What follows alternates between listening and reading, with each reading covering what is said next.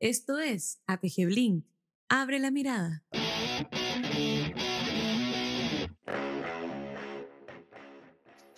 Súper interesante ver cómo a, partir de ejemplos como lo que tú estás contando, o casos como los que tú contáis, es como que empezamos a ver como que se corre la frontera del impacto que tienen las marcas, el marketing, lo que hacemos.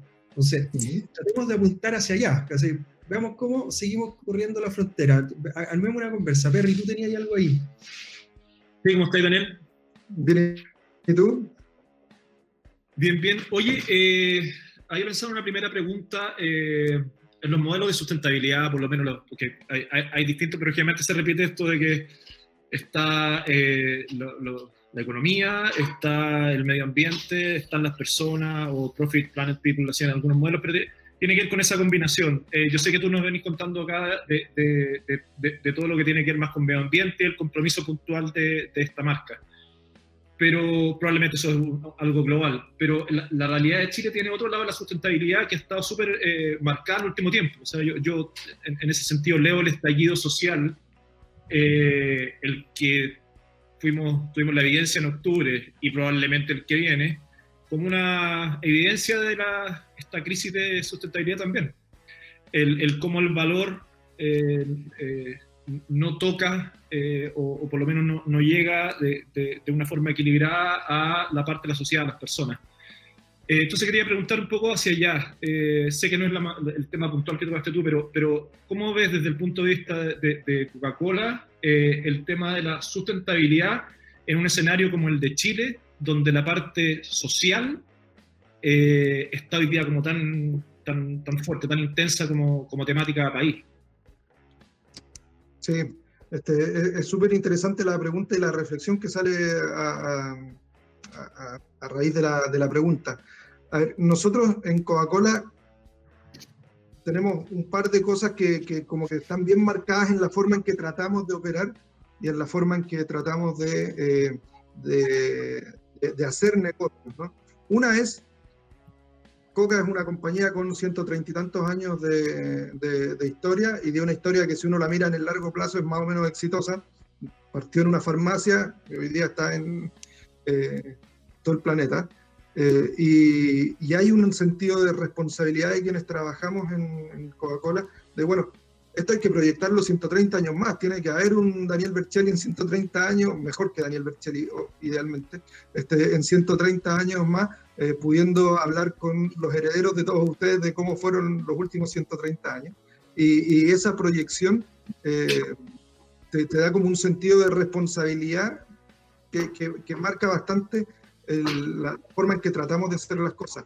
Y, y otra cosa que es bien característica de, de, de Coca-Cola, y, y, va un poquito más anclada a la pregunta que me hacía ahí recién. Nosotros en, en, en Chile, al menos, tenemos contacto casi diario con prácticamente 120.000 puntos de venta eh, y de esos 120.000 puntos de venta, la mayoría son almacenes de barrio, eh, botillerías de barrio, eh, kiosquitos y cosas así, ¿no? Eh, entonces, cuando uno tiene ese nivel de contacto con, con con ese Chile que es bien profundo, porque uno encuentra almacenes en todas partes y uno encuentra almacenes con realidades que son probablemente la realidad de, de mucha gente. Eh, todos los días, nosotros llegamos por lo menos dos veces a la semana a cada uno de los puntos de venta a través de los embotelladores. Y cuando me toca salir al mercado y me toca conocer gente este, de, de, que son clientes nuestros y que son los dueños y dueñas de los almacenes, uno tiene un contacto con la realidad que no te permite, que, que, que uno no te permite hacerte el, el loco y dos, no, lo, no, no, hay ese contacto, ese acceso en, en, todas las empresas probablemente y en todas las compañías. Este, te voy a poner ejemplos de otras crisis hacia atrás, ¿sí? porque la crisis social es una y, y, y fue una importante para muchos de nuestros puntos de venta, pero hemos tenido terremotos, incendios, aluviones. El 2015, en marzo del 2015, se nos inundó el desierto de Atacama. Eso es, eso es muy loco, ¿no? Y es muy útil. Este, y, me tocó recorrer Chañaral, eh, eh, El Salado, Diego Almagro, recorrer pueblitos viendo clientes que habían perdido todo y clientes que te decían, eh, yo después de 30 años había empezado, había una señora en Diego Almagro, la señora Teresa. Ella tenía 30 años de haber tenido su, su, su negocio, había partido con un kiosquito de Coca-Cola y ahora tenía en Diego Almagro un restaurante, una hospedería, un almacén y alguna otra cosa más. Había perdido todo. Y te decía, después de haber perdido todo, yo hoy día, si me dan un kiosquito, empiezo de nuevo igual que hace 30 años, con un kiosquito. Le pusimos un kiosquito y tuve la suerte de entregárselo el día de su cumpleaños. ¿eh? Coincidió, ¿eh? un mes después o algo así del, del, del, del. Y la pude ir a ver a los 3, 4 meses, hicimos un punto de prensa con el ministro de Economía de esa época, y volvimos cuando ya la reconstrucción era más masiva, eh, y volví a ver a la, a, la, a la, señora Teresa, y ya tenía del kiosquito, del kiosquito, que aparte el kiosquito se hizo famoso porque justo hubo protestas de El Salvador, de la minera, y eh, era un kiosquito que estaba al lado de una COPEC, y en esa COPEC cortaban el camino y hacían todas las barricadas en ese momento. Entonces fue un kiosquito que terminó siendo un punto rojo bien mediático. Eh, pero la fui dos, tres meses después, y la, la Tere ya tenía un restaurancito en la esquina de más allá y estaba eh, empleando a ocho personas. La fuerza que tiene eh, esa parte de nuestra sociedad es una inspiración y un contacto a tierra y a la realidad que tenemos la suerte de tener por esta granularidad de nuestro negocio eh, y que yo tendería a pensar de que eh, al menos puertas adentro eh, es algo que es súper, es una guía súper buena, linda y aterrizada sobre qué hacer y cómo hacer. Con la Súper. crisis, lo mismo, clientes que, se, que perdieron todo, bueno, ¿cómo vamos a ayudar a esos clientes?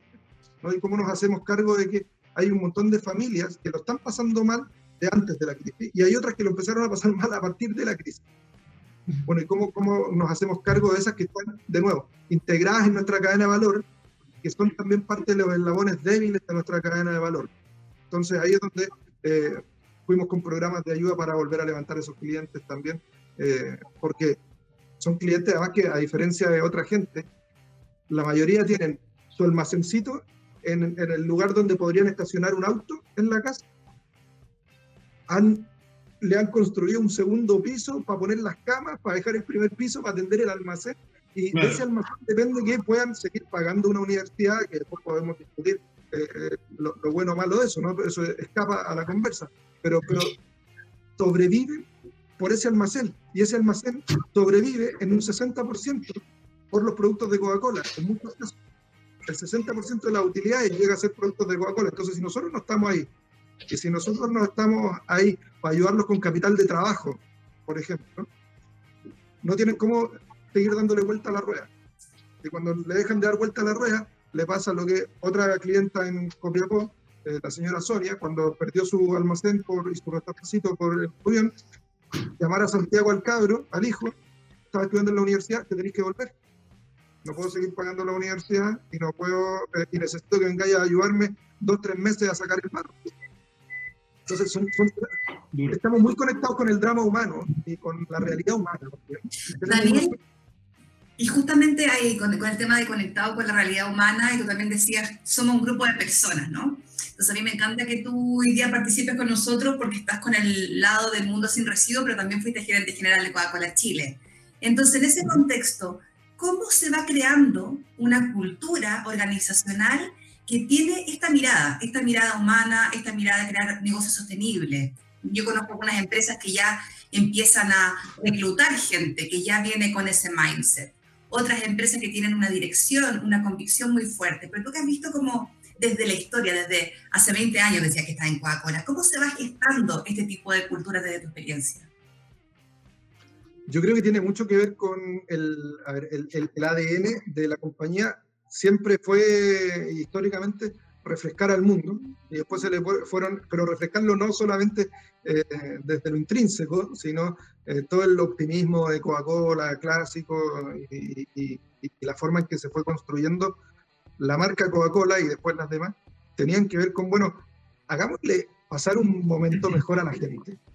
¿no? Este, y, y así como es distinto, eh, de repente, no sé, cuando yo era chico, a lo mejor eso no aplica para todos, pero cuando yo era chico era distinto cuando eh, mi, mamá ponía una Coca-Cola a la hora del almuerzo, cosa que pasaba cuando habían visitas o eh, algún fin de semana o algún cumpleaños, versus que pusiera un jarro de agua a la llave. Este, era, era distinto y el momento se hacía un poquito distinto y eso, esos pequeños momentitos probablemente los vivimos muchos de nosotros, pero al interior, cuando uno entra, uno se da cuenta que todo eso que pasa para afuera pasa para adentro también. Y, y, está muy en sincronía. Eh, lo que trata de transmitir la marca y la compañía a través de las cosas que hace con lo que se vive realmente adentro. Y puede sonar a venta de pomada, pero es una realidad y es la realidad que me ha tocado a mí por lo menos vivir eh, en distintas oficinas de Coca-Cola en, en, la región donde he podido trabajar y, y en particular eh, en la de Chile. Y yo creo que todo eso viene de, al final, mucho de lo que estuvimos hablando hoy, del propósito. Cuando hay una, cuando hay sinceridad en el propósito, uno no puede garantizar de que no van a haber errores y no puede garantizar de que no van a haber cosas que uno va a pifiar y cosas que la compañía también ha, ha, ha pifiado probablemente en, en, muchas oportunidades. Pero la dirección, el propósito, las ganas de contribuir a algo más allá que el retorno de los accionistas es, es potente. El año pasado estuvo esta, el, el, esta agrupación en Estados Unidos, el CEO Round Table, de 100, 120 líderes, me acuerdo si eran 100, 120 líderes de distintas organizaciones, que firmaron una declaración de, ¿saben qué? El propósito de la compañía no puede ser solamente el retorno de los accionistas. Y uno de los firmantes era nuestro CEO.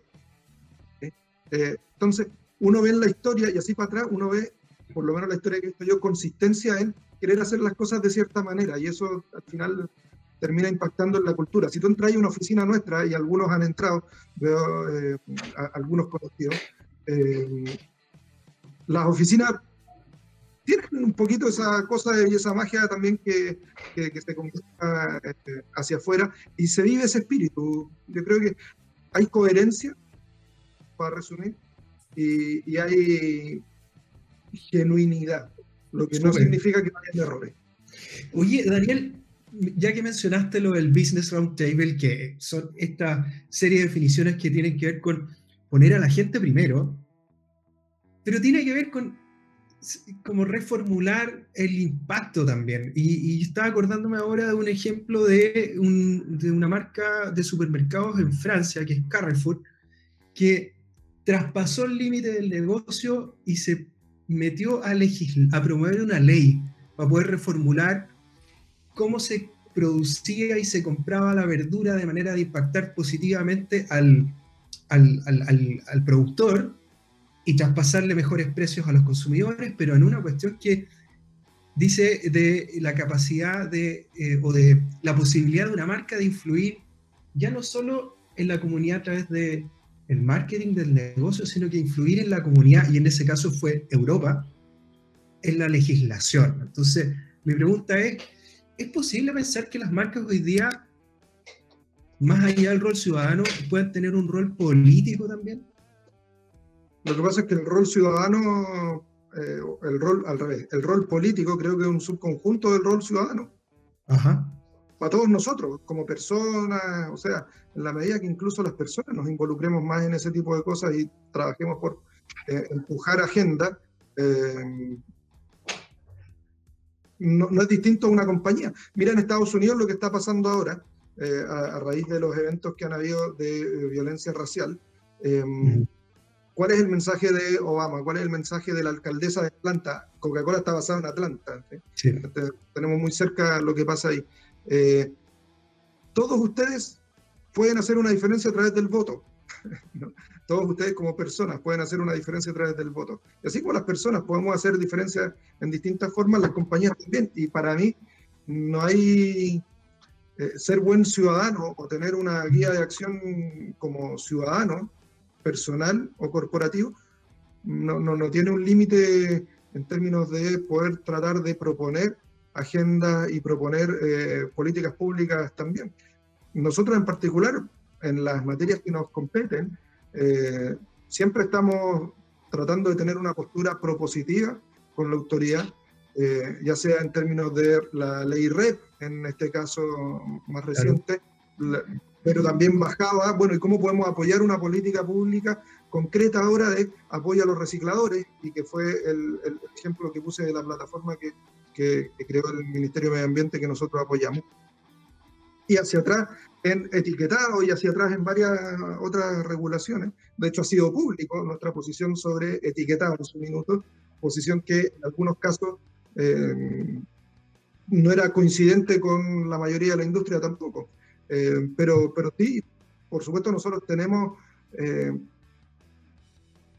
tenemos algo que decir cuando se genera el espacio eh, y, y, cuando esos espacios están, van y proponemos y tenemos además la suerte de estar en 200 países prácticamente y, y, hay bastantes cosas que no hay para qué reinventar la rueda o bastante aprendizaje de ruedas que no anduvieron bien o ruedas que sí anduvieron bien. Entonces, ahí sí creo que súper legítimo que las compañías en general tengan eh, actividad gremial, tengan actividad pública y tengan actividad que eh, vaya en sintonía con la agenda, con la agenda pública.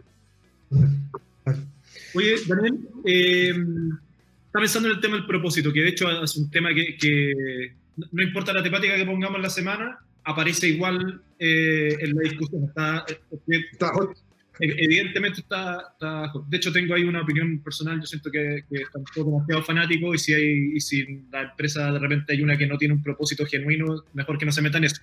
Pero eso es mi opinión personal. Pero te quería preguntar sobre, sobre todo en el caso de ustedes, que como, son de esos casos casi de, de, de manual, de cómo está todo inspirado eh, eh, con una cultura genuina en torno a un propósito y desde ahí se arma todo. Pero estamos en crisis. Entonces, esta misma, esta misma conversa a propósito está en muchas mesas donde no hay la misma consistencia probablemente de la que tú puedes contar desde el punto de vista de, de, tu, de la marca de Coca-Cola. Entonces, en simple, en momentos de crisis, ¿tú sentís que es un momento más de cosechar un propósito y ser consistente con eso? ¿O tú sentís que la crisis es, es, es una plataforma para de repente crear uno? Y si eres una marca que nunca lo tuvo, y de repente se ponga eso arriba de la mesa. Ahí, en corto, creo que cuanto antes mejor. Y que no solamente cuanto antes mejor, sino si ya lo tienes, cuanto más lo refuerces mejor.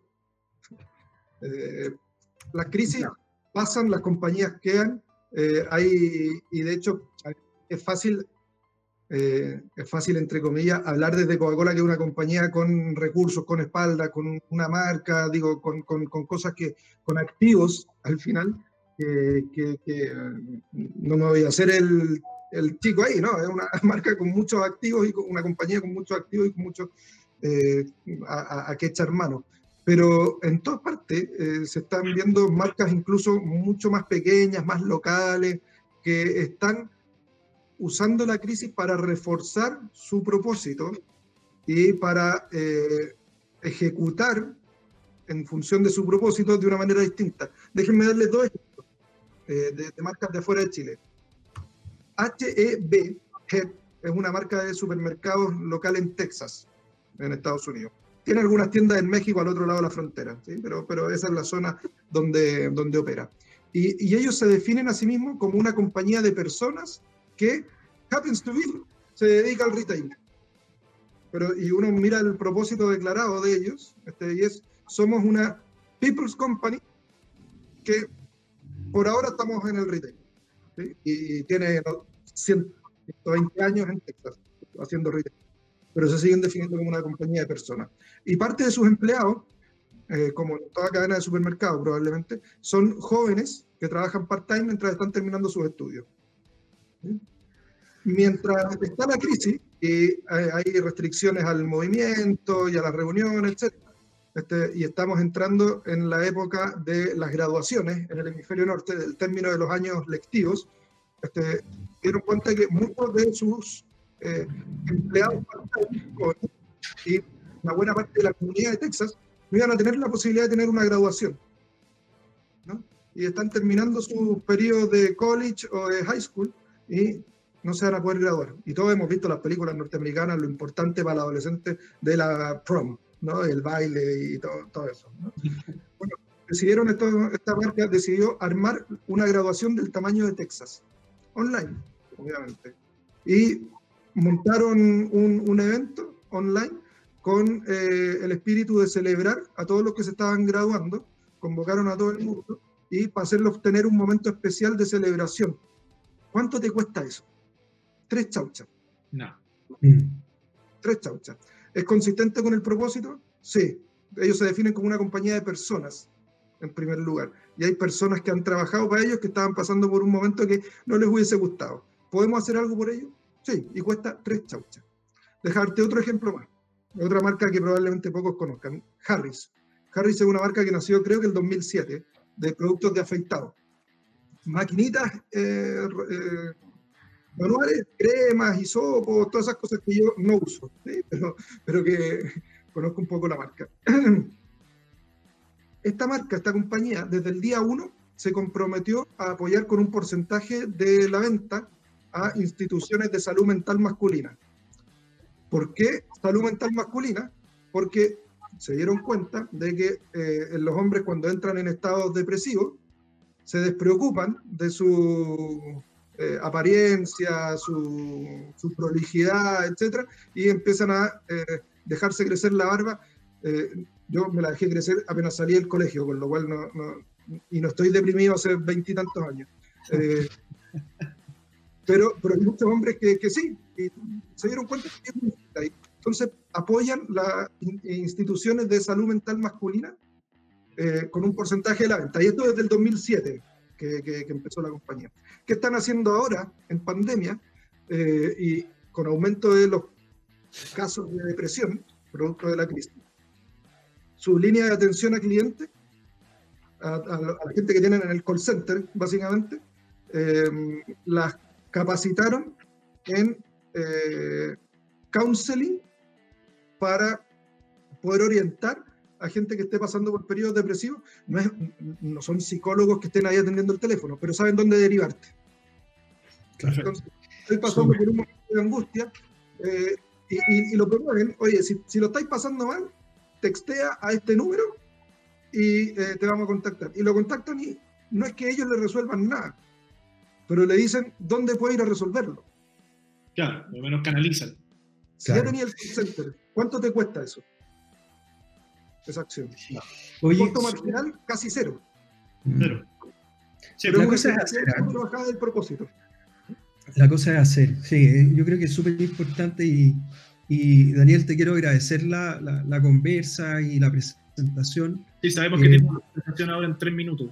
Sí, y, y sí, como dice por sí, ahí alguien del público, tal vez lo más relevante en el último tiempo es que estamos hablando de estos temas. Entonces, te agradezco muchísimo por compartir tus casos, tu experiencia. Cuando publiquemos el, el, el, link textual, que es nuestro, nuestra síntesis de esta conversación, podemos incluir a lo mejor ejemplo de Perú, eh, para que la gente lo pueda ver.